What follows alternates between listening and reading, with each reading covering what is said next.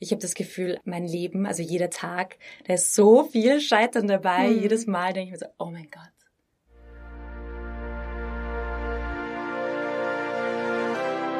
Herzlich willkommen im Idiotenparadies. Bitte lehnen Sie sich zurück, schnallen Sie sich ab und genießen Sie den freien Fall.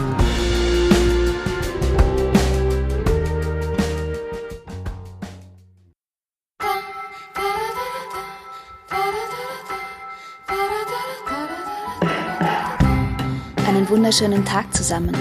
Ich begrüße euch zur sechsten und somit zur letzten Folge von Im Idiotenparadies mit dem Titel Zukunft. Scheitern als Ticket nach Utopia. Und darüber werde ich heute mit einer ganz besonderen Künstlerin plaudern, mit Jeanne Drach. Jeanne ist selber Profi-Podcasterin. Sie hat sogar ein eigenes Podcast-Label mit dem klingenden Titel Oh Wow und eine ganz tolle Interviewserie namens Jeannes Heldinnen, in der sie mit außergewöhnlichen Frauen aus allen Bereichen spricht. Jeanne ist aber viel mehr noch. Sie ist Performance-Künstlerin, Puppenspielerin, Kulturmanagerin und Musikerin in der extrem leibernden Band Kids and Cats. Viel Spaß jetzt mit der letzten Folge.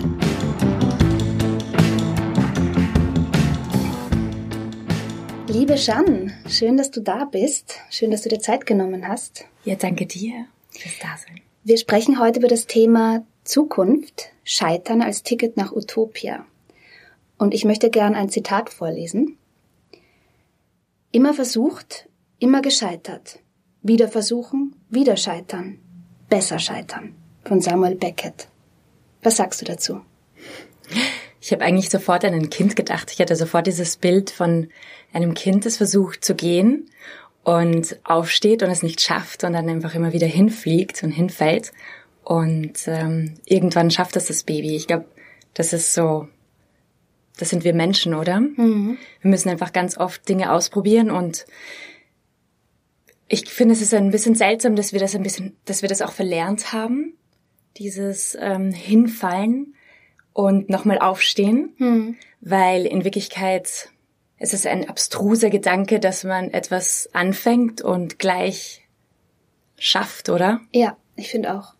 Also ich finde, eigentlich entsteht alles aus dem Scheitern. Ich finde, ich würde es für mich sogar so richtig runterbrechen, weil eben, wie du, wie du beschrieben hast, dieses das Baby, das dann umfällt und erst durch das ständige immer wieder umfallen dann das Gehen, Krabbeln, Gehen lernt, das entsteht alles durchs Scheitern. Ja. Ja. ja. Und es ist halt so witzig, dieses Scheitern ist ja einerseits, es wird ja auch sehr gehypt. Voll. Also, also auch seit Jahren gibt es so viele TED-Talks über Scheitern und so. Aber gleichzeitig tun wir uns einfach noch immer so schwer damit zu scheitern. Und ich habe das Gefühl, mein Leben, also jeder Tag, da ist so viel Scheitern dabei. Mhm. Jedes Mal denke ich mir so, oh mein Gott, warum habe ich das so gemacht? Ich hätte es viel besser machen können. Was für ein Schaß irgendwie. Und ja, und irgendwie kommt man doch weiter. Ja. Ja. Also ich, ich finde auch, dass es so eine, eine total über, ein überstrapazierter Begriff ist und dieses Scheitern salonfähig machen und Scheitern als Chance und so. Aber trotzdem ist es ein so wichtiger Gegenentwurf zu der perfektionistischen Gesellschaft, die, wo es immer nur um immer mehr geht und so und alles so perfekt wie möglich und ja, deswegen finde ich ähm, das wirklich gut, wenn man zu seinem eigenen Scheitern steht mhm. und das auch so ein bisschen zelebriert. Ja, es ist, es ist tatsächlich so diese Diskrepanz zwischen dieser einigen, also dieses ähm, cool finden und das Hype des Scheiterns, des Scheiterns und auf der anderen Seite dieses, ähm, äh, dieses tatsächlich der Perfektionismus der heutigen Gesellschaft und ähm, wie wir uns alle auch ein bisschen so als Ich-AG sehen und als mhm. ähm, und wirklich so uns auch unseren, unsere Erfolge quantifizieren und so. Mhm. Und da lassen wir ja auch gar keinen Scheitern zu. Also es ist irgendwie spannend, diese Diskrepanz zwischen diesen beiden Welten. Das, was es sein könnte und das ist, was es tatsächlich ist. Ich finde auch, also auch in der Musik ist es so, ich mag es nicht, wenn alles so glatt ist ja. und perfekt ist. Mhm. Dann beim Podcasten, da bin ich schon eher perfektionistisch, aber ich glaube, dass es, ähm, da bin ich auch unsicherer tatsächlich und deswegen will ich perfektionistisch auch sein. Ich meine, Perfektionismus ist ja auch eine Unsicherheit, weil wenn du wirklich sicher wärst, dann würdest du dir denken, okay, ich mache jetzt das und es passt so, wie ich es mache. Mhm. Aber dieser Perfektionismus, dieses Streben nach diesem unmöglichen, perfekten, ist ja eigentlich auch ein Schutz. Ja. Also im, beim Podcasten da will ich schon, dass alles urgut ist. das gelingt dir auch. Also naja. das ist auch so. Ich bin da, also ich kann mich da ja überhaupt nicht vergleichen mit dir, aber ich merke jetzt so mit diesen ersten Schritten, dass eben auch nur das Scheitern hat mir hat mich weitergebracht. Ich habe halt gemerkt, okay, nur mit dem Handy, das geht irgendwie nicht, also habe ich eine andere Lösung gefunden. So. Ja, ja. Ähm, wo siehst du dich in 20 Jahren? Oh Gott, hatte 20 Jahre, bin ich 53 oder 54 bald. 54, wow. Ähm, wo sehe ich mich mit 53? Also ich würde auf jeden Fall sehr gerne Kinder haben. Und vielleicht zumindest zwei. Ich dachte mir früher eher fünf. Also entweder fünf oder gar keine. Fünf bin ich jetzt ein bisschen spät dran mit 33. Also das, das ist so ein Ding. Ich will eine Familie haben. Das ist mir sehr, sehr wichtig. Mm, ich will eigentlich extrem viel Spaß haben mit 53 auch mhm. noch immer. Und ich will nicht, dass meine Mundwinkel nach unten zeigen. Also das ist, mh, ich, ich will einfach ganz viele Lachfalten haben. Mhm. also Augen- und Mundfalten. Ähm, genug Geld haben, um äh, auch ähm, Leute einzuladen, es auch weitergeben irgendwie. Mhm. Ich finde, das ist früher, da habe ich mir gedacht, Geld ist überhaupt nicht wichtig, aber hier mittlerweile denke ich mir, ich will einfach Geld haben, weil ohne, also man hat auch mehr Möglichkeiten, Dinge zu tun mhm. mit Geld und deswegen, das ist auch ein Teil von dem.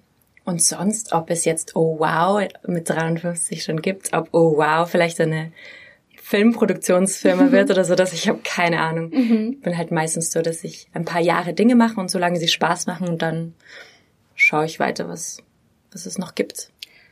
Was lässt sich planen und was nicht? Ja, wirklich eine gute Frage. Ich würde sehr gerne alles planen können und alles kontrollieren. Ähm, ich mag das einfach das Gefühl zu haben, dass ich eine Macht habe. Mhm. Aber ähm, natürlich zeigt dir das Leben, dass du einfach kaum was kontrollieren kannst in Wirklichkeit. Also ich denke mir halt jeden Tag, ähm, da mein Vater eben auch gestorben ist, sehr plötzlich, denke ich mir die ganze Zeit, oh, es könnte noch mal passieren und ich könnte plötzlich sterben oder meine meine Familie, die anderen wichtigen Menschen in meinem Leben könnten sterben und das begleitet mich so ständig. Das heißt, diese un dieses unmögliche diese unmögliche Planbarkeit mhm. eigentlich. Und wenn du dir einen Plan machst und der haut dann so nicht hin, aus was für Gründen auch immer, wie, was löst das in dir aus? Ja, ganz viel Frustration ja. und Wut. Was? Warum? Also entweder sind die anderen schuld oder ich bin schuld und das ist beides echt nicht cool. Mhm. Also ich ärgere mich extrem viel, extrem schnell und extrem intensiv auch. Aber dann, aber dann ähm, kommt meistens dann schon irgendwie so ein so eine Akzeptanz. Mhm. Hast du das Gefühl, dass sich die Menschheit zum Positiven entwickelt? Und wenn ja, inwiefern? So medial bekommt man das Gefühl, dass alles schlimmer wird. Mhm. Aber ich glaube, es ist Teil der Medienstrategie, dass äh, alles apokalyptisch wird und so weiter. Ähm, ich glaube, faktisch ist es einfach so, dass vieles besser wird. Also dass Menschen prinzipiell auch ähm, mehr Möglichkeiten haben, wohlhabender werden, auch in, in Entwicklungsländern und dass auch medizinisch gesehen gibt es auch unglaubliche Fortschritte. Natürlich auch neue Krankheiten, die kommen, mhm. aber ich glaube prinzipiell so aus einer technologischen Perspektive oder auch medizinischen Perspektive wird oder wissenschaftlichen Perspektive wird vieles besser. Mhm. Ähm, dann ich kann es nicht genau beantworten, ob die Menschheit, oder? Mhm. Menschheit, hast du mhm. gesagt, besser wird. Also ob wir auch. Ich meine, ich finde es ist immer ganz gut die in die Geschichte zurückzublicken und sich zu denken, okay, wie war, wie sah es im Mittelalter aus? Ja. Und wenn man Foucault liest, dann hört man ja, wie Leute gefoltert wurden im Mittelalter und ähm, so tatsächlich gefoltert wurden vor den vor anderen Leuten und so. Ähm, da denkt man sich schon, hm, ich habe es eigentlich echt gut. Vor allem ich hier in Österreich mhm. lebend, in einer der reichsten Länder der Welt und auch äh, einer der sozialsten Länder der Welt, muss man einfach auch sagen. Ich glaube, wir haben es wirklich gut. Ob die Menschen besser werden, weiß ich nicht. Mhm. Ich weiß es auch nicht. Ja. Hast du das Gefühl, dass die Fantasie in der Gestaltung der Zukunft eine Rolle spielt? Also, dass, dass man sich Dinge ausmalt und dass die dann auch sich mm, manifestieren können. Also nur rein aus der Fantasie heraus entwickeln. Auf individueller ja. Ebene meinst du jetzt? Oder? Ja, nein, sogar, ich würde sogar sagen, ähm, gesellschaftlich, dass so Kollektivfantasien sich herausbilden und aus dem dann was entstehen kann, aus diesen Fantasien. Und wenn ja, wenn du, wenn du dir mit deiner Fantasie eine Zukunft ausmalen könntest, wo würdest du die Erde oder wie würde die Erde in 200 Jahren ausschauen? ja, das ist eine schöne Frage.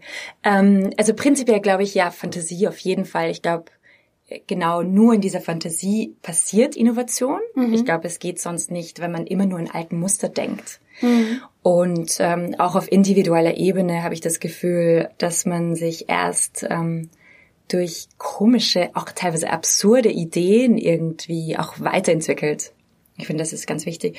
Und ähm, als Gesellschaft finde ich ist deshalb einfach Kunst so wichtig. Mhm. Und das hast du auch im Interview gesagt, dass sich ähm, dass ich auch in, in der freien Theaterszene oder in der freien Kunstszene einfach so viel, also im Interview mit äh, Anna-Maria Wallner, ja, 1848, ja dass sich da einfach so viel entwickelte Impulse gegeben werden, die dann einfach dann tatsächlich die Hochkultur dann auch aufschnappt, mhm. beziehungsweise dann auch die Gesellschaft ähm, auch dann weiterentwickelt.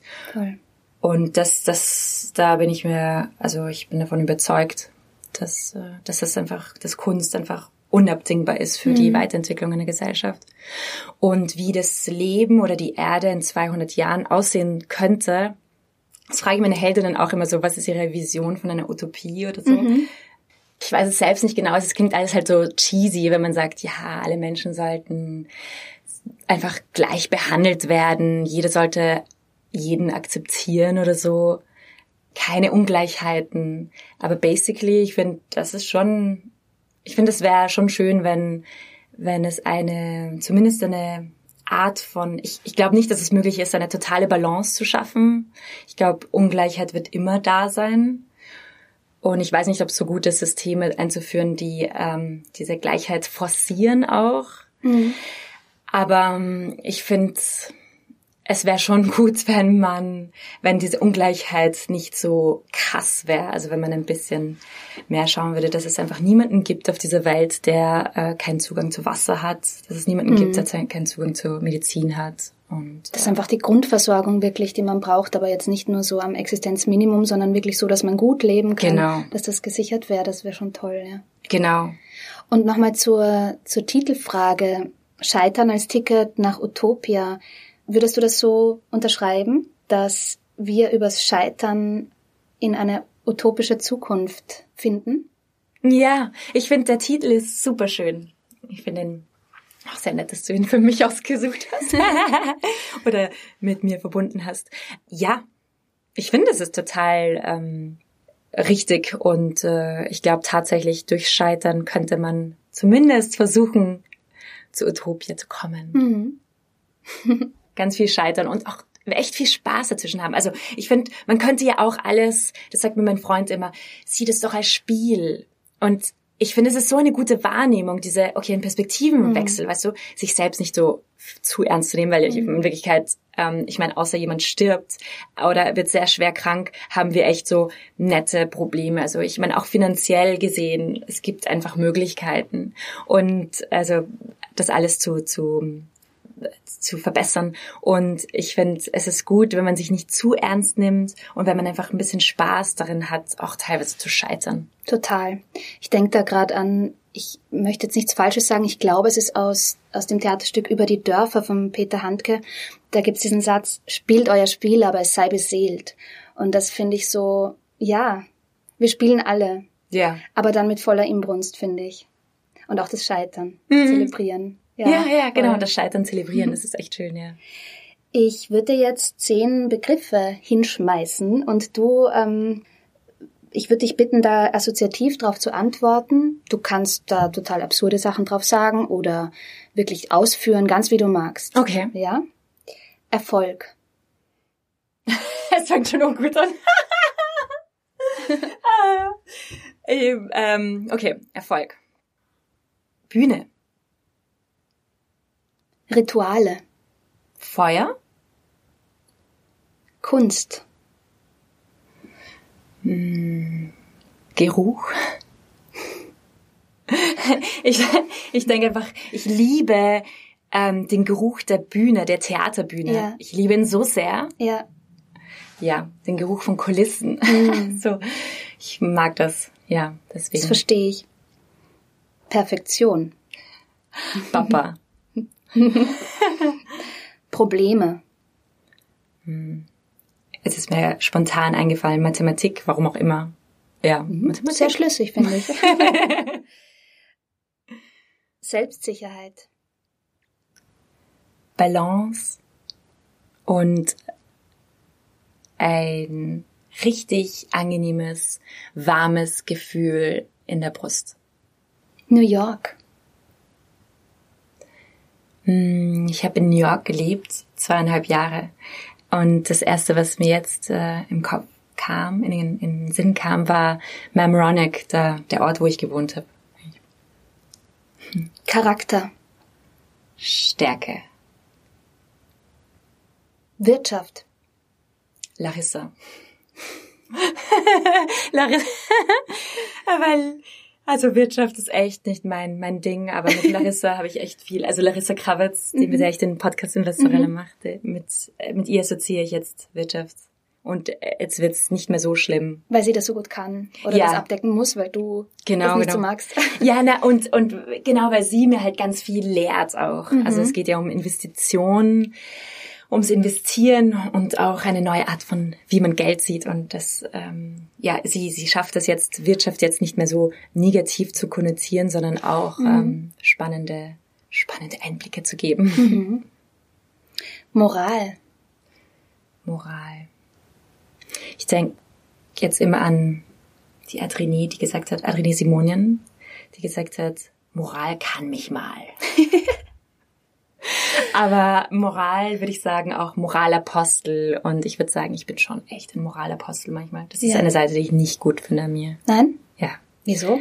Ja, so dieses Bewertende und sich auch drüber stellen mhm. über andere, das finde ich ganz schwierig, weil man ja selber einfach ein bisschen doof ist. So also, meinst du ja. Okay.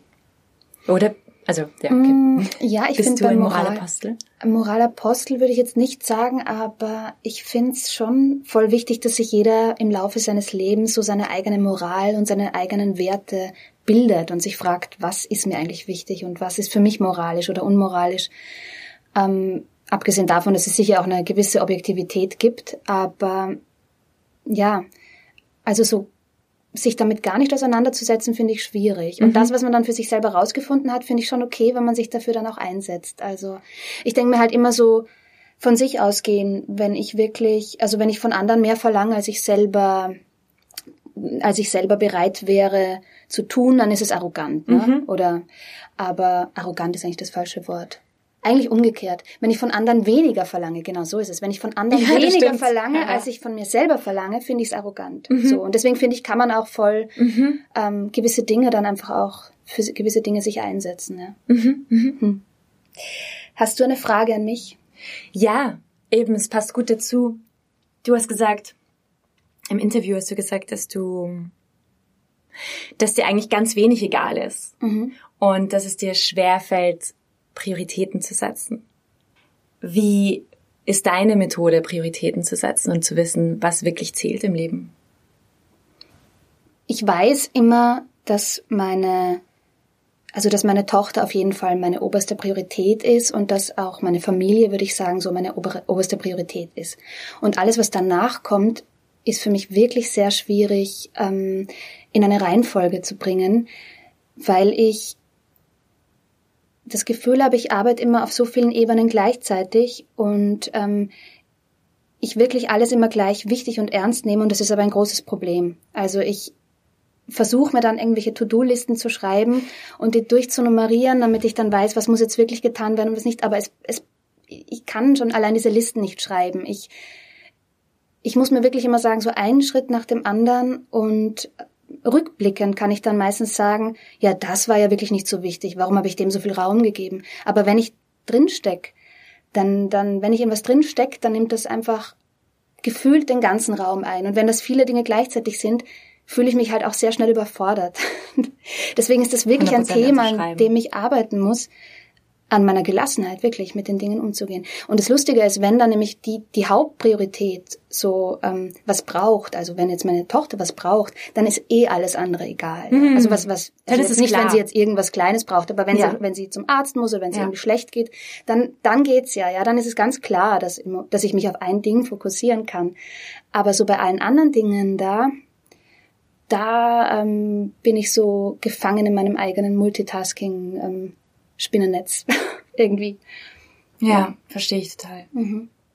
Hast du Lust auf die gemeinsame Geschichte? Ja? Ja, okay. Ähm, magst du anfangen oder soll ich? Okay, ich fange an mit 11.11 Uhr. 11.11 Uhr. 11. Ich liebe Zahlen. Ich liebe solche Zahlen, Schnapszahlen. Und ich versuche dann immer, mir etwas zu wünschen. Und man darf diesen Wunsch ja nicht verraten, aber ich schaff das einfach nie. Ich muss ihn immer auf ein großes Plakat schreiben und vor meine Wohnungstür picken. Damit alle Nachbarinnen und Nachbarn es auch sehen können. Bis jetzt sind diese Wünsche noch nie in Erfüllung gegangen, leider. Aber meistens sind andere Dinge passiert. Und ich versuche dann immer, mir leichtere Ziele zu stellen. Wie beispielsweise, ich hätte Lust auf eine große vegetarische Käsekreiner mit Honigsenf und dazu ein ganz frisches Semmel.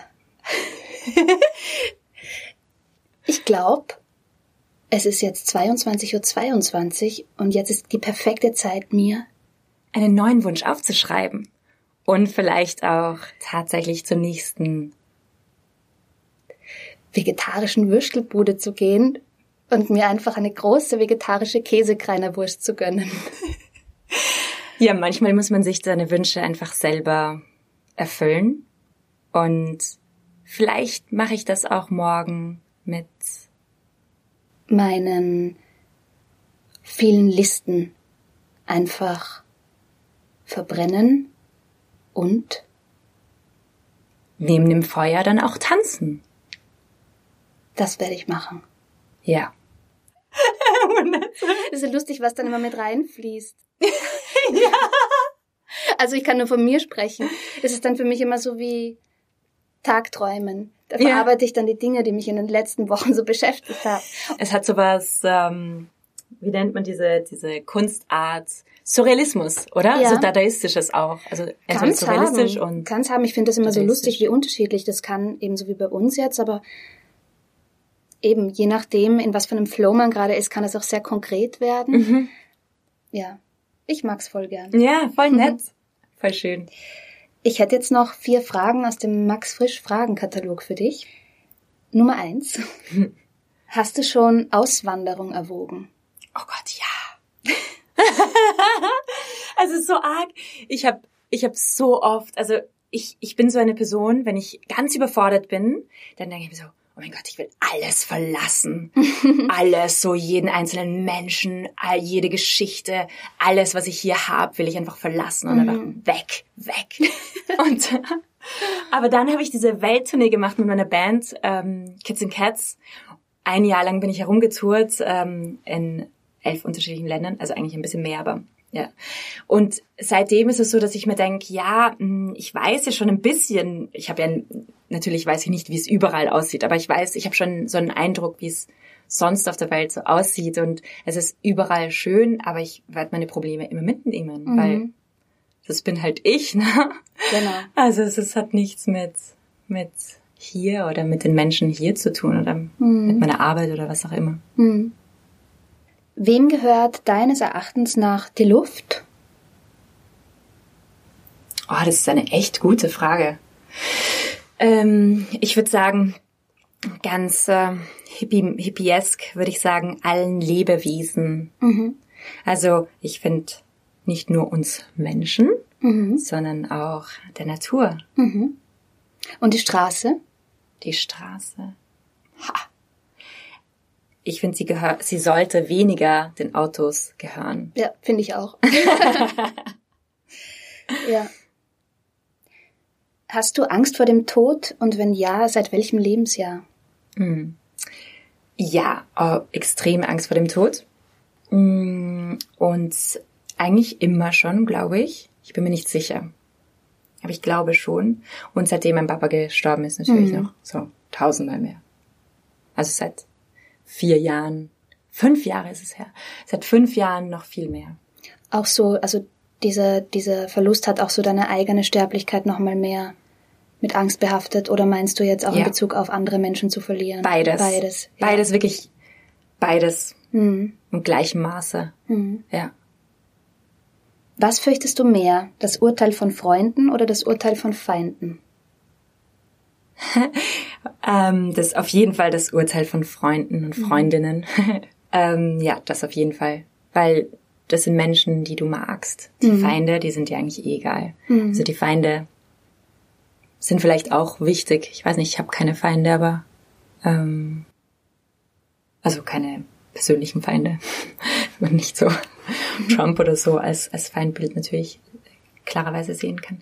Ähm, nein, Freundinnen, wenn Freundinnen oder Freunde etwas Schlechtes über dich denken, das ist sehr schwer auszuhalten. Mhm.